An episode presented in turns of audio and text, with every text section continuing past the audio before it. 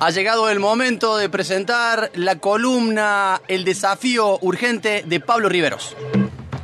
Ahora, Ahora, en Te Quiero Verde, Pablo Riveros llega con el desafío urgente, un espacio para sensibilizarnos con lo que le está pasando a nuestra casa común, una invitación a pensar los temas que ya no pueden esperar, líneas de acción que sanen, preserven, y cuiden nuestra tierra y a quienes la habitamos.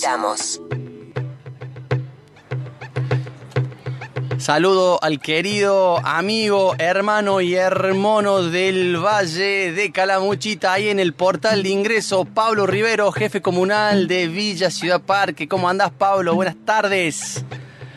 ¿Qué tal, queridas oyentes y oyentes de Quiero Verde? ¿Qué tal, mi estimado amigo Víctor Valiente, como te he bautizado? bueno, un placer enorme poder estar con, con ustedes ahí. Un abrazo muy fuerte a todo el equipo a las compañeras que están, como decís vos, del otro lado del ciber, escuchando y trabajando para este hermoso programa. Genial. la columna del día de hoy, sí. Eh, Víctor, eh, es una pregunta Bien. Eh, hacia nosotros, los funcionarios, hacia la militancia y hacia la ciudadanía. ¿Qué, debe, hacer, la, política? por el ambiente? Muy bien, qué pregunta.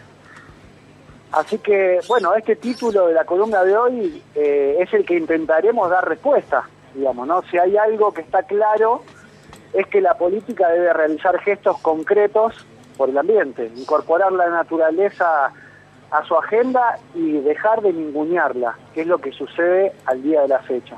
Ahora bien, ¿cuáles son las herramientas que la política nos ofrece para cuidar el ambiente y preservar así la existencia colectiva de las y los que la habitamos? Uno de los instrumentos principales de los cuales se vale la política para regular es la legislación. En ese caso, eh, el ambiente es válida la pregunta eh, si debemos luchar contra el vacío legal o si se trata más bien de hacer cumplir las leyes vigentes. La realidad es que existen gran cantidad de normas, pero lo que sucede en muchos casos es que las leyes están, pero su aplicación no se encuentra regulada o no existe control para su cumplimiento efectivo. Bueno, hay millones de casos para ejemplificar esto, pero bueno, la ley de bosques y los incendios y la supervisión sobre el uso de suelo de las tierras que, que, se hace después que las tierras están quemadas. Ese mm. fue algo que estuvimos observando en estos últimos conflictos que tuvo el ambiente y la tierra en la provincia de Córdoba y en la Argentina también. Pero también tenemos una gran ley en la Argentina, que es la Ley General de Ambiente, la Ley 25.675, que la rigen dos principios fundamentales. El principio precautorio, que permite, frente a una eventual obra o actividad con posibles impactos negativos en el medio ambiente, que la decisión política sobre esa obra pueda basarse en indicios del daño sin necesidad de tener la certeza científica absoluta principio muy importante para todos los conflictos ambientales, establecido en la Declaración de Río del año 92, donde participaron infinidad de países. El segundo principio es el de progresividad, que los objetivos ambientales sean logrados de manera gradual, con un cronograma temporal que se vaya adecuando a las posibilidades. Otro aspecto que las y los políticos tienen que incorporar es el de los recursos naturales barra bienes comunes, por ejemplo el agua, que es un bien común en tanto también un recurso para la vida, no pueden ser más gestionados con un ojo mercantilista. No podemos seguir pensando a los bienes comunes como, como un mercado, como algo que se vende. Es necesario que lo observemos en clave humana, que cambiemos la óptica con la que analizamos y con la que legislamos y acá me pongo en primera persona porque yo cumplo un rol de Estado. Los intereses económicos no pueden ni deben primar sobre el buen cumplimiento de las leyes que protegen los bosques, los glaciares, el agua, que regulan la minería, la energía y los, y los residuos. El impulso productivo de los sectores financieros tiene que contemplar un derecho que es de todos y de todas, y que se encuentra amparado en la Constitución Nacional, nada más y nada menos que el artículo 41, que lo voy a leer rápidamente. Mm. Todos los habitantes gozan del derecho a un ambiente sano, equilibrado, apto para el desarrollo humano y para que las actividades productivas satisfagan las necesidades presentes sin comprometer las de las generaciones futuras y tienen el deber de preservarlo. Esto dice la Constitución de la Argentina. Hmm. Por lo tanto, nosotros, los jefes de Estado, tanto de un municipio, de una comuna tan pequeña como la nuestra, los gobernadores o los presidentes tienen que hacer cumplir. Que esto no sea letra muerta depende de nosotros.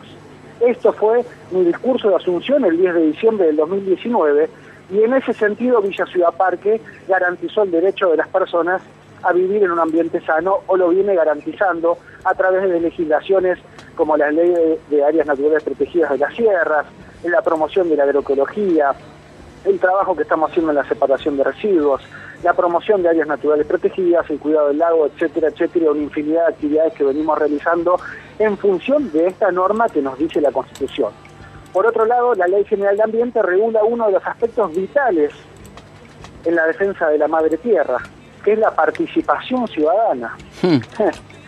La ley garantiza el derecho a opinar y le exige a las autoridades que generen esas instancias de consulta o audiencias públicas. El tema es que después quedan en un mero hecho administrativo.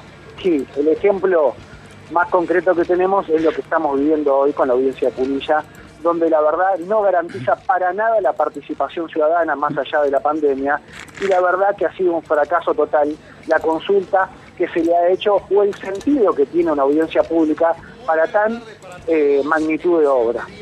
Por lo tanto, una vez más, necesitamos que la política de la vida, de la que hablamos la semana pasada cuando mencionábamos a la luchadora colombiana Francisca Márquez, para lograr concretar esta participación. Pero la intervención ciudadana tampoco ocurre por generación espontánea. Hay que idear políticas para construir comunidad, para contar con ciudadanos y ciudadanas conscientes e informadas e informados al respecto de las problemáticas ambientales. Esta conciencia política es la herramienta fundamental con la que contamos para evitar la llamada tragedia de los bienes comunes, o sea, el agotamiento de los recursos naturales de uso colectivo. Como sociedad tenemos que ampliar nuestro conocimiento sobre esos bienes y así fomentar y exigir el cumplimiento de la legislación que los protege. Y para finalizar, mi querido Víctor, sí, señor. me gustaría dejar un concepto que para que pensemos en estas problemáticas.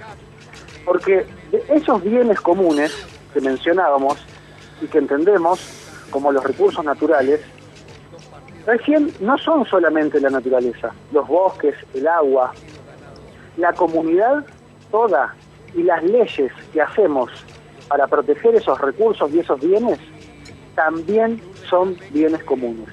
La sociedad y sus derechos son bienes comunes y entre todos tenemos que defenderlos.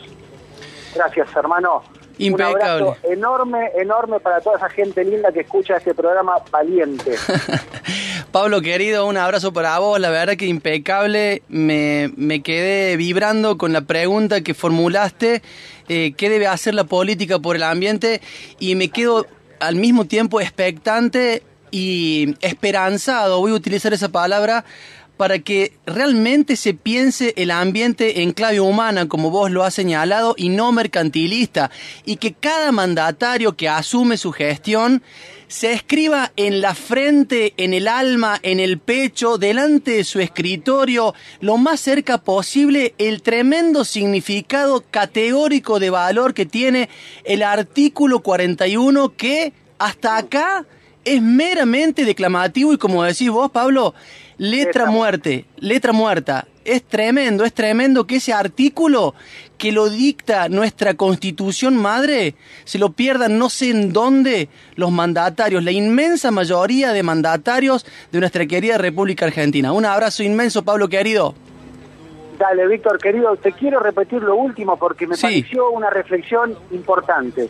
La comunidad y sus derechos también son bienes comunes y hay que defenderlos. Gracias, Víctor, un abrazo enorme. Absolutamente. Pueden escuchar la columna de Pablo Riveros en nuestro Spotify que es Te quiero verde que mañana mismo va a estar subido.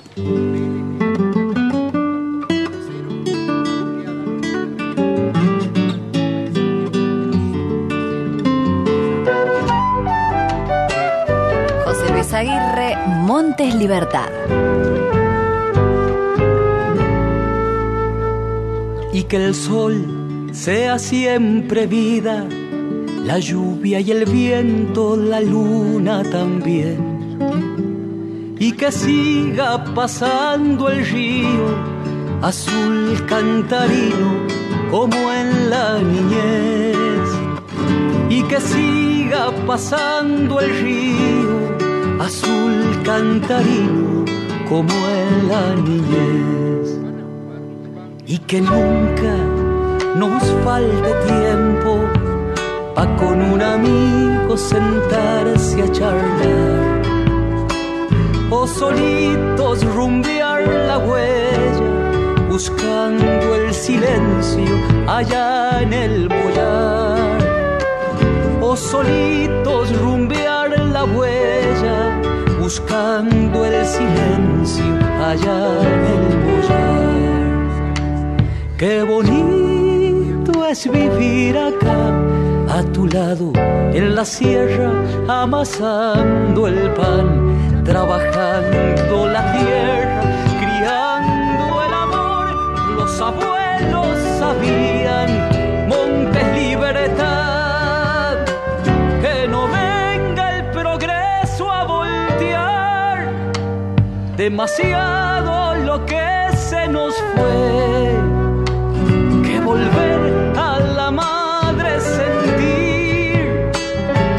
profundo de saberse en gratitud, que despierte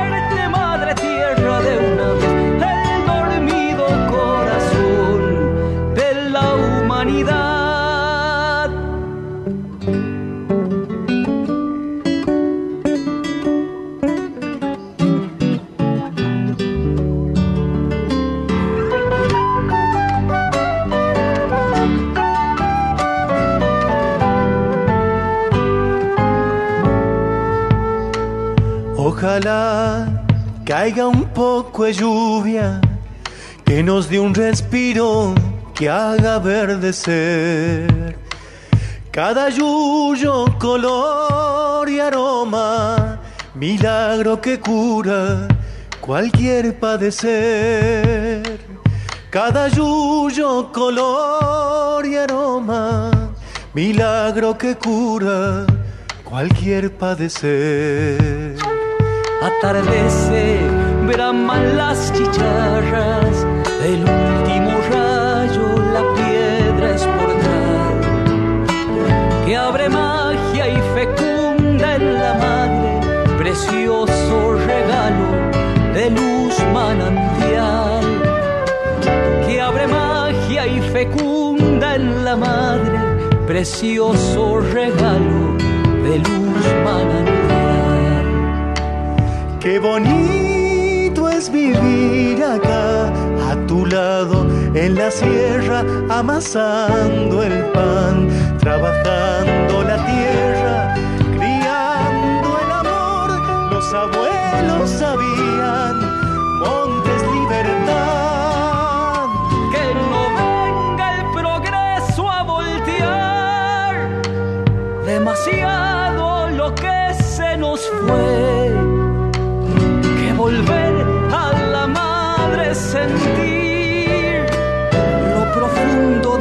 saberse en gratitud. Que despierte madre tierra de una vez el dormido corazón de la humanidad. Que despierte madre tierra de una vez el dormido corazón